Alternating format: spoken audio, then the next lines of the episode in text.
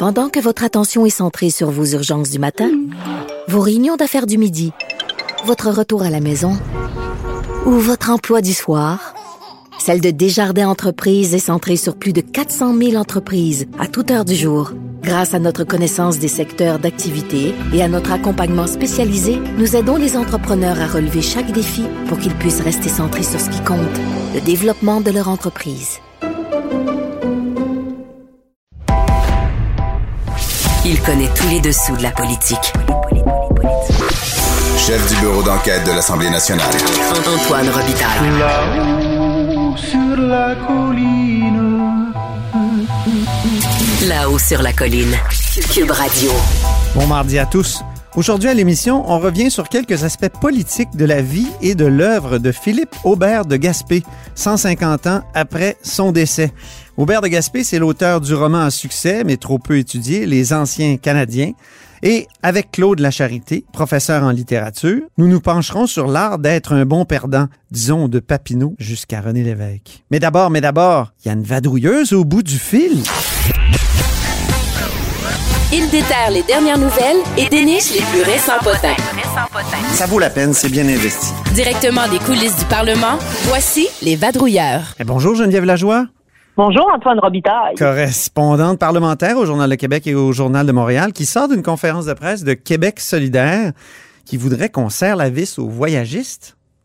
Oui, écoute, euh, tu sais que pendant que tout le monde de- décrit les de- décrit les, les- les voyages à l'étranger, puis a peur de ce qui va se passer pendant la semaine de relâche, Ouais. je pense qu'il y en a qui vont s'en aller dans le sud.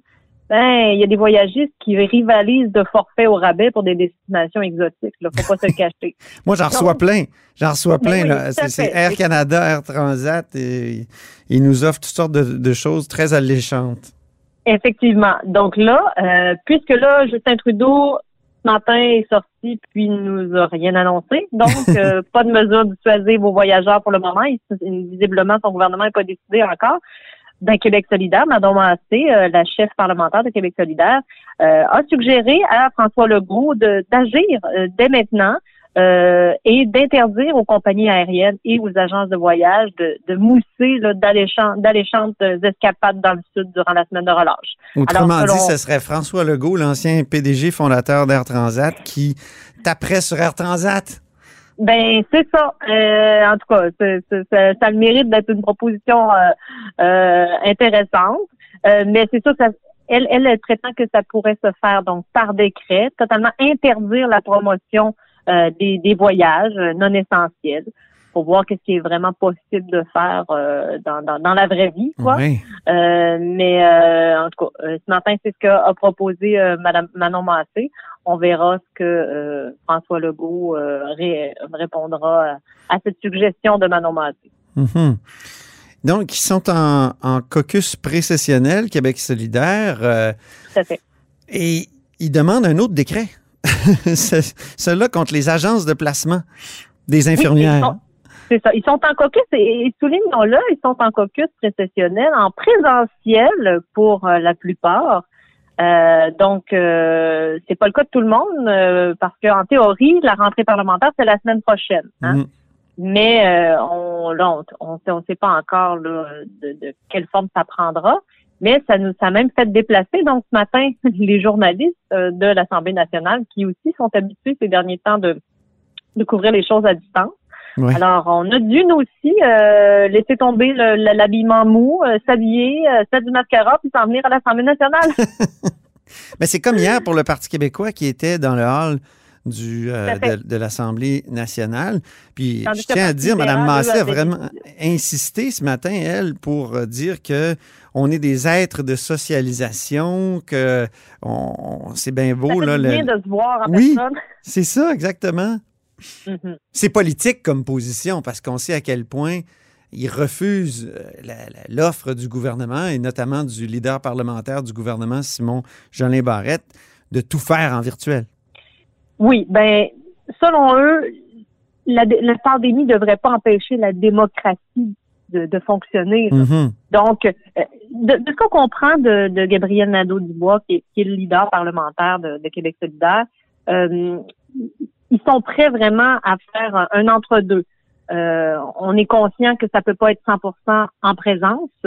Euh, parce que, bon, euh, évidemment, euh, il y a beaucoup de commissions parlementaires, ça fait beaucoup de monde. il y a du personnel aussi de l'Assemblée nationale qui est impliqué là-dedans. On y pense pas, là, mais c'est pas que les députés, les 125 députés. Mhm. et évidemment, il y a des mesures importantes qui doivent être prises. je rappelle que la session dernière, il y avait toujours la moitié des députés qui étaient en chambre. donc, pour être, en tout cas, à deux mètres, là, en il théorie. À, il était pas tous à 36, hein? Il était 36, au nombre de 36 ou 37, je me souviens plus, voyons, j'ai un, un, blanc. Oui. Donc, euh, c'est pour permettre en tout cas une plus grande distanciation entre les députés. Euh, mais donc, Québec solidaire donc est prêt à faire euh, à faire un compromis, c'est-à-dire euh, pas totalement en présence, mais, mais c'est certain que pour eux, il n'est pas question qu'on soit 100% virtuel. Pour eux, ben ça c'est impensable. Donc, est-ce qu'il pourrait y avoir, comme c'est le cas en ce moment, parce que des travaux de commission parlementaire ont recommencé déjà, ça se fait en virtuel. Et est-ce que donc la période de questions pourrait se faire en présence? En tout cas, c'est ça qui discute, mais de ce que je comprends, là, euh, les discussions semblent assez, euh, assez intenses, là, parce oui, que euh, je me demandais pourquoi ça niaise tant que ça. Ça règle pas. Oui. Je me demandais pourquoi ça niaise tant que ça, parce que la semaine passée, déjà, plus qu'il y a plus qu'une semaine, moi j'écrivais là-dessus dans ma chronique je pensais qu'à un moment donné, il allait s'entendre. C'est quand même le 2 février, la date prévue du retour. Oui, mais euh, visiblement, ça semble intense, là, comme euh, ça, ça semble pas réglé. Mais on, me fait valoir qu'il y a vraiment beaucoup de, de, détails techniques. C'est-à-dire, euh, ben, quand tu décides qu'une commission parlementaire est en présentiel, ben là, ça implique des techniciens, ça implique beaucoup de gens autour du staff politique et tout ça. Et donc, c'est toutes ces, petites choses-là qui sont attachées. Euh, c'est ce qu'on m'a fait valoir, en tout cas, là, ce matin, pour expliquer euh, le fait qu'il y a tant d'hésitation à euh, annoncer s'il va y avoir une rentrée parlementaire ou pas. Donc, on a, on a commencé à parler du décret demandé par Québec solidaire contre les agences de placement. terminons sur ce sujet-là, justement. c'est pas la première fois, je pense, qu'il évoque ça, mais là, c'est plus clair que jamais. Ben, c'est certain que le problème en ce moment dans le réseau de la santé, c'est la pénurie de personnel, notamment d'infirmières, d'inhalothérapeutes. Hmm. Alors évidemment, euh, le Québec solidaire euh, déplore cette situation-là. Et qu'est-ce qu'on peut faire quand on a une pénurie de personnel comme ça? Euh, alors qu'on voit, ce qu'on voit, c'est euh, que les agences privées de placement, c'est eux qui viennent finalement siphonner euh, le personnel de la santé, ben qui est débordé dans les hôpitaux, obligé de faire du temps supplémentaire. Alors, est-ce que qu'est-ce qui est plus attrayant, évidemment? Une agence de placement qui propose 8 à 4 les jours de semaine, là, donc pas nécessairement tout le temps les fins de semaine. Alors, pour selon Québec solidaire, donc faut s'attaquer à ce, à ce problème-là. La façon de faire, c'est par décret selon Manon Massé, Gabriel Nadeau-Dubois. Euh, donc, obliger les agences de placement euh, à assurer une continuité de service dans les établissements de, santé, c'est-à-dire pas, pas offrir euh, aux hôpitaux, ben, nous, on, on fournit des, des, des infirmières de 8 à 4 la journée, mais aussi le soir et les fins de semaine. Pour que ce soit toujours les infirmières, le reste des infirmières qui travaillent dans les centres hospitaliers qui soient obligés de se taper de taper les soirs et les fins de semaine, finalement. J'étais impressionné par euh, les chiffres que Gabriel Nadeau-Dubois a, mis en avant. 13,6 millions d'heures, euh, finalement, ont été achetées aux agences de placement par l'État. C'est l'équivalent à 7500 postes à temps plein. Puis, euh, on n'a même pas de contrôle là-dessus. On ne peut même pas leur dire travailler les soirs et les fins de semaine. Ben, quand on n'a pas de personnel, il faut que tu le trouves, hein, en, en, pandémie. Donc, j'imagine qu'ils peuvent euh, pas, ils peuvent difficilement refuser euh, même le salaire qui est, qui qui est, proposé pour ces, ces infirmières-là. Euh, Monsieur Nadeau-Dubois parlait de 150 dollars de l'heure au réseau public là, que ça coûte pour une infirmière qui vient prêter main forte là, qui provient d'une agence de, de, placement. Donc, c'est sûr que ça doit coûter cher au gouvernement, inévitablement. Puis Québec solidaire voudrait qu'après la pandémie, on abolisse carrément les agences de placement. Tout à fait. Donc l'objectif, évidemment, euh, le but c'est pas de, de, de, d'abolir les agences de placement en pleine pandémie parce que là, bon, euh, sait pas ce qui peut arriver. Là, C'est euh, là faut, faut, faut, faut, faut, euh, faut s'assurer que là qu'on ait les services qu'on a besoin en ce moment. Donc, euh, selon eux, on devrait commencer donc par un décret pour les obliger à continuer à, à offrir des services euh, le soir et les fins de semaine. Euh, puis aussi, il parlait de, de, de, de contrats euh, pour un mois avec les hôpitaux, donc pour assurer Mhm. justement Oui. que ce soit pas quelqu'un qui vient euh, Une continuité. euh, trois, quatre jours, là, tu sais, puis après ça, euh, ça en va, puis après ça, il faut trouver quelqu'un, là.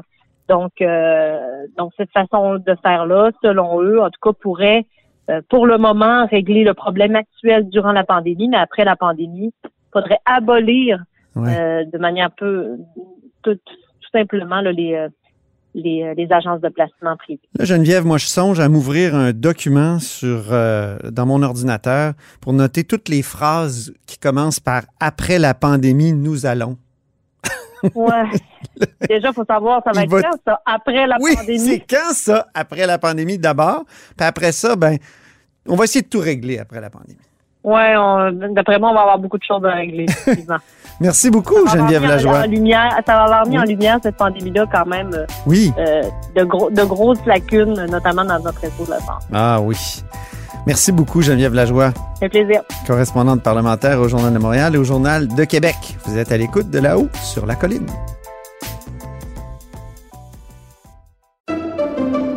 Pendant que votre attention est centrée sur vos urgences du matin, vos réunions d'affaires du midi, votre retour à la maison ou votre emploi du soir, celle de Desjardins Entreprises est centrée sur plus de 400 000 entreprises à toute heure du jour. Grâce à notre connaissance des secteurs d'activité et à notre accompagnement spécialisé, nous aidons les entrepreneurs à relever chaque défi pour qu'ils puissent rester centrés sur ce qui compte, le développement de leur entreprise. Antoine Robitaille. Il décortique les grands discours pour nous faire comprendre les politiques. Là-haut sur la colline. On sait ce que c'est que d'être un mauvais perdant en politique. On n'a qu'à regarder chez nos voisins du Sud l'ancien président. Être un bon perdant, cependant, est-ce un art? Mon prochain invité euh, y réfléchissait récemment dans les pages du Devoir, dans le Devoir euh, d'histoire, en présentant le parcours de l'écrivain Philippe Aubert de Gaspé. C'est Claude Lacharité, professeur au département des lettres et humanités à l'Université du Québec à Rimouski. Bonjour. Bonjour. Mais oui, en voyant le, le titre euh, de votre texte qui était l'art, euh, je vais le- l'art d'être un bon perdant, justement, euh, je, me, je, me- je croyais que vous alliez mettre en contraste Donald Trump et Philippe Aubert de Gaspé. Pourquoi dites-vous que l'écrivain maîtrise l'art d'être un bon perdant?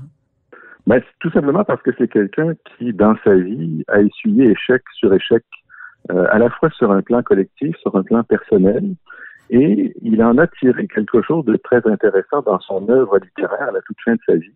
Euh, ce que j'ai appelé justement un art d'être bon perdant, c'est-à-dire une sorte de philosophie de la conciliation des contraires, un goût du dialogue, l'ouverture à autrui, tout ça parce qu'il a été fortement éprouvé.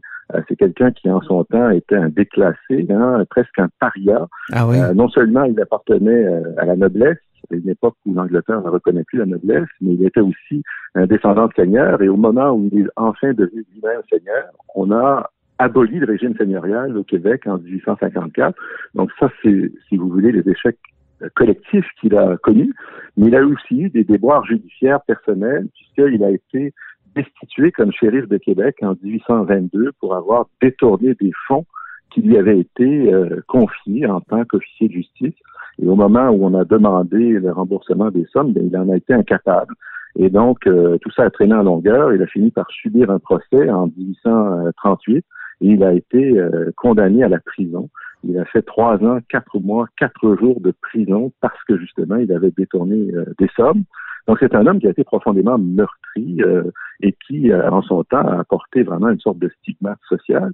Et fort heureusement, à la fin de sa vie, ben, il réussit à se réinventer grâce à son œuvre littéraire, grâce à la publication de euh, ses anciens Canadiens en 1863, un roman historique, et ensuite en 1866 ses mémoires.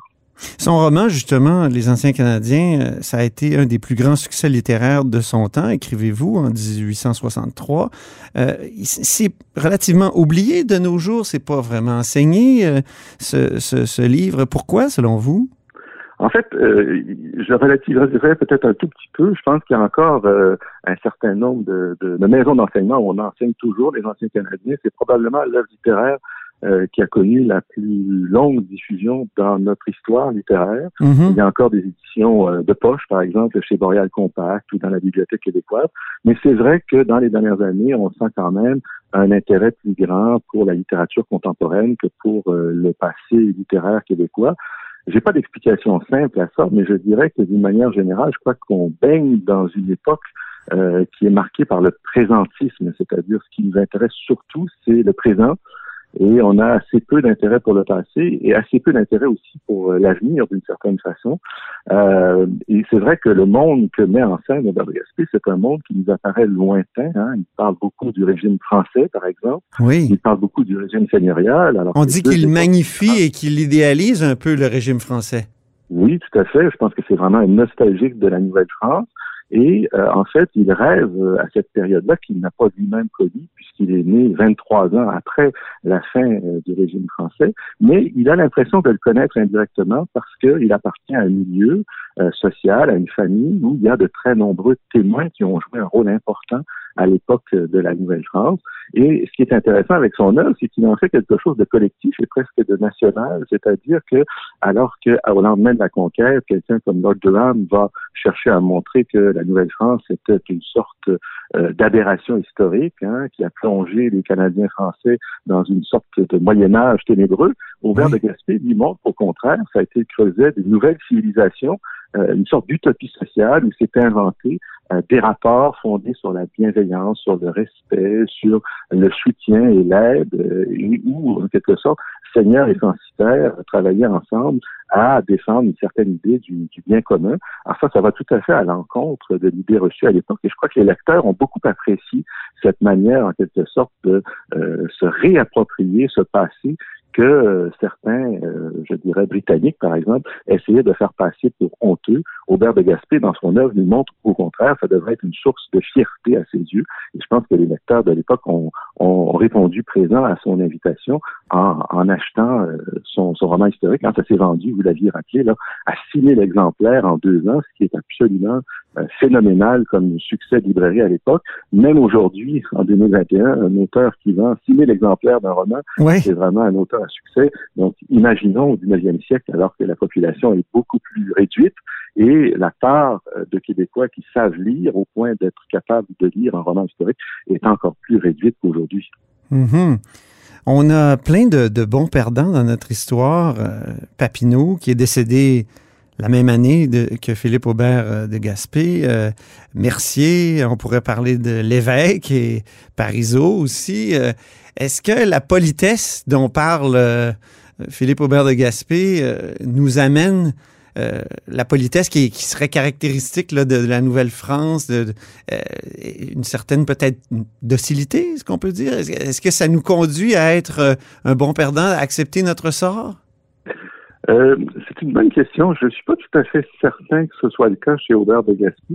Je crois qu'au contraire, euh, euh, son attitude n'est pas une attitude docile, c'est-à-dire c'est une attitude courtoise. C'est quelqu'un qui est ouvert au dialogue, y compris et peut-être surtout avec les gens qui ne partagent pas ses idées, mais c'est quand même un esprit revendicateur fort. Hein? C'est quelqu'un qui vraiment cherche à montrer que euh, ben, il y a un certain nombre de représentations qui sont fausses par rapport au régime français, à la Nouvelle-France, par rapport au régime seigneurial. Donc c'est quelqu'un qui est quand même capable de défendre des idées fortes, mais sur un ton qui est celui de l'ouverture à autrui, du dialogue, euh, du rire, du sourire, de la connivence. Je crois que c'est très important. Oui. Et de ce point de vue-là, peut-être que euh, la figure politique contemporaine qui lui ressemble le plus, c'est peut-être euh, René Lévesque, euh, dans la manière qu'il a eue, très élégante, hein, de d'accepter, euh, je dirais, le résultat qui était à ses yeux décevant du premier référendum, hein, quand il dit, si je vous ai bien compris, vous êtes en train de me dire à la prochaine fois, c'est une trouvaille magnifique. Hein, tout le monde, je pense, aurait C'est vrai que c'est mieux que la rage de Parisot.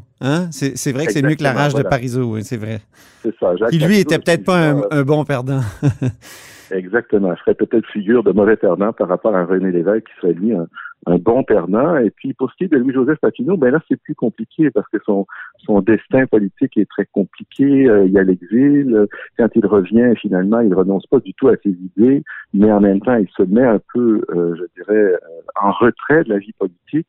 Euh, donc, c'est difficile de le, de le, placer sur cette espèce de d'échiquier de bon et de mauvais perdant. Euh, d'une certaine façon, on pourrait dire que Papineau n'a jamais perdu, puisque quand euh, les révoltes des patriotes ont battu leur plein, ben il s'est exilé aux États-Unis. Il a refusé en quelque sorte de jouer un rôle actif. Il a su se pousser au bon moment.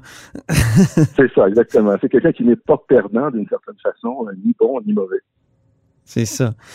la relation entre entre euh, François-Xavier Garneau, dont on a parlé récemment à l'émission euh, grâce au, très beau livre de Patrice Groux, et Philippe Aubert de Gaspé. Est-ce qu'il y, en a eu? Est-ce qu'ils sont connus? Est-ce que... Alors, euh, oui, certainement. Parce que les deux font une réponse à Lord Durham. C'est ça aussi le lien qu'on peut faire. Hein? Oui, exactement, tout à fait. Les deux essaient de montrer que les Canadiens français ont une histoire et dans le cas d'Aubert de Gaspé, ils ont aussi une littérature. Hein, et c'est ça qui est un petit peu, je dirais, génial dans l'idée euh, du roman Les Anciens Canadiens, dont François-Xavier Garneau était aussi poète, mais disons qu'aujourd'hui, euh, quand on connaît euh, François-Xavier Garneau, c'est surtout en tant qu'historien.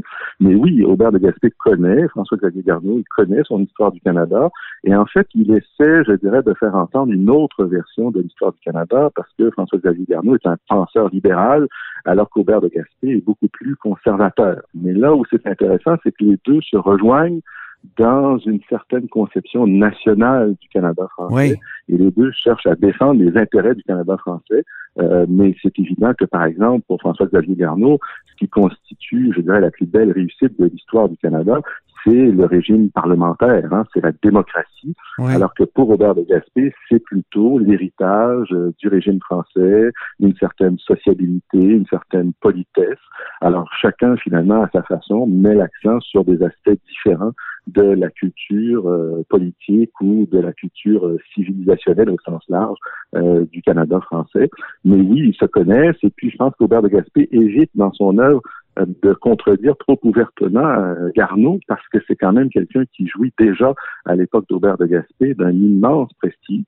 Euh, mhm. Mais ce qu'il va plutôt faire, c'est lorsqu'il peut euh, abonder dans le sens de François-Xavier Garneau et lorsqu'il est en désaccord avec sa vision d'histoire, ben, il évite tout simplement de, de le mentionner.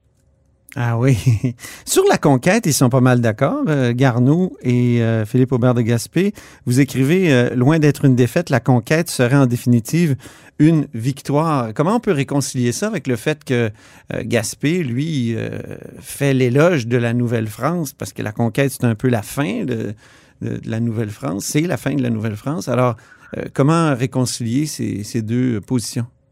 Oui, mais je pense que à peu près tout le monde au 19e siècle a tendance à voir la conquête comme quelque chose de positif. Hein. On pourrait penser à, l'évêque Plessis de, Québec, hein, Monseigneur Plessis, qui voyait la conquête comme quelque chose de providentiel. Dieu avait voulu, euh, je dirais, épargner aux Canadiens français la Révolution française. Euh, Garneau a un peu la même idée, c'est-à-dire qu'il y a un progrès sensible grâce euh, aux institutions démocratiques qui vont se mettre en place au lendemain de la conquête. Et Aubert de Gaspé a un peu la même vision, mais pour lui, ce qui est important, c'est pas tant les institutions démocratiques ou le fait que, par exemple, l'Église catholique va pouvoir maintenir son influence, c'est plutôt le fait que le Canada français va être propulsé euh, au sein de l'Empire britannique. Hein. Donc, c'est vraiment, mhm. je dirais, une autre lecture politique et dans les anciens Canadiens, Aubert de Gaspé insiste beaucoup sur le parallèle avec les Écossais. Hein. Il dit finalement, la voie à suivre, c'est la voie écossaise qui ont, euh, je dirais, très, ces, Écossais très vite compris euh, le parti qu'ils avaient à tirer de euh, leur participation au Royaume-Uni, mhm. contrairement aux Irlandais qui, eux, ne veulent pas d'association politique avec les Anglais. Ben, nous, Canadiens français, on devrait s'inspirer des Écossais et essayer de tirer le meilleur parti de notre intégration à ah l'Empire britannique. Donc, je pense que, oui, effectivement, ils se rejoignent dans l'idée qu'il y a quelque chose de positif dans la conquête, mais pas du tout pour les mêmes raisons. Euh, dans le cas d'Aubert de, Gaspé, je dirais que c'est pour des raisons essentiellement hégémoniques et impériales, tandis que pour euh, Garneau, c'est plutôt pour des raisons démocratiques, hein, la mise en place du parlementarisme britannique euh, chez nous. Euh, J'imagine que vous l'enseignez, les anciens Canadiens? Tout à fait, oui, oui. Et euh, comment, comment les jeunes accueillent cette œuvre-là? Parce que notre je dirais 19e que- siècle est malheureusement oublié alors qu'il il est tellement riche.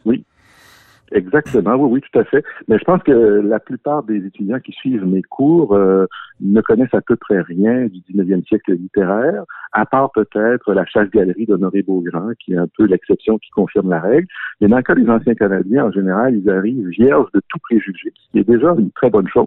Oui. Euh, c'est plus facile de, de travailler à partir, euh, je dirais, euh, d'une euh, comment dire, d'une terre vierge qu'à partir de préjugés défavorables, par exemple. Mais beaucoup sont assez séduits, en fait, hein, sont séduits par ce monde qui est euh, exotique à force d'être différent de celui que l'on connaît. Et je pense que cet exotisme-là joue beaucoup en faveur de la littérature québécoise euh, du 19e siècle. Et comme vous le dites très justement, c'est vraiment une époque un peu méconnue. Je pense que le discours qu'on a tenu sur la modernité avec euh, la Révolution tranquille, et depuis la Révolution tranquille, a eu tendance à occulter hein, tout ce qui s'est passé au Québec avant les années 1960 et euh, tout ce qui s'est passé aussi en matière, par exemple, euh, de littéraire. Mais Oui. C'est un siècle qui est assez fascinant, euh, qui est qui est très riche, contrairement à l'idée qu'on qu'on a parfois. C'est pas du tout un siècle euh, monolithique où tout le monde pense la même chose. Au contraire, il y a des débats d'idées très très forts entre conservateurs et libéraux.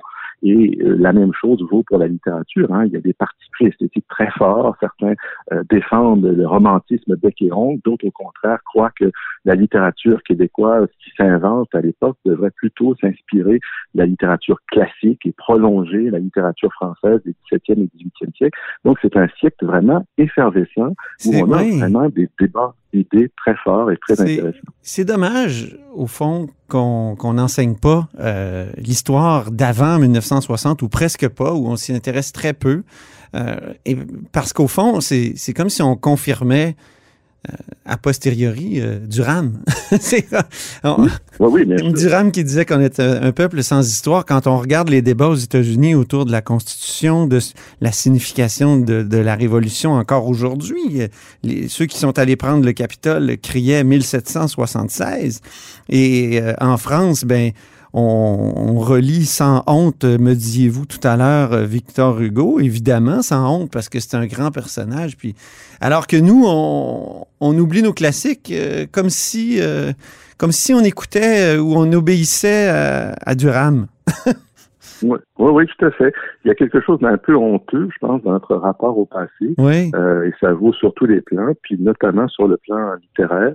C'est un peu dommage, effectivement. Moi, en tout cas, dans mon travail modeste euh, de professeur, j'essaie tous les jours de de- de- d'aller à l'encontre de cette tendance euh, et j'enseigne euh, à tous les deux ans le cours de littérature québécoise du 19e siècle et quand j'ai l'occasion, même dans les autres cours, je parle de littérature québécoise du 19e siècle parce que ça m'apparaît fondamental. C'est vraiment le point de départ de notre littérature, ce qui ne veut pas du tout dire qu'on est obligé d'avoir une attitude déférente. Hein. Mais non, c'est ça. moi, je pense qu'il Ou complaisante, c'est ça. ouais. C'est ça, un rapport critique fort, mais il faut connaître le passé parce que sinon, Mhm. on est en quelque sorte façonné par lui à notre insu, et c'est bien pire encore, à mon avis, que d'avoir un rapport critique fort avec le, le passé, et notamment le passé euh, littéraire et culturel.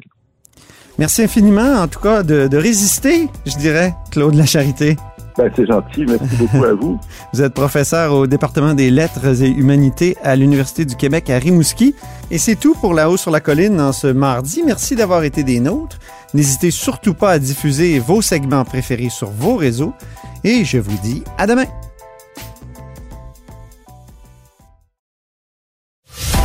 Antoine Robitaille. Il décortique les grands discours pour nous faire comprendre les politiques. Là-haut sur la colline.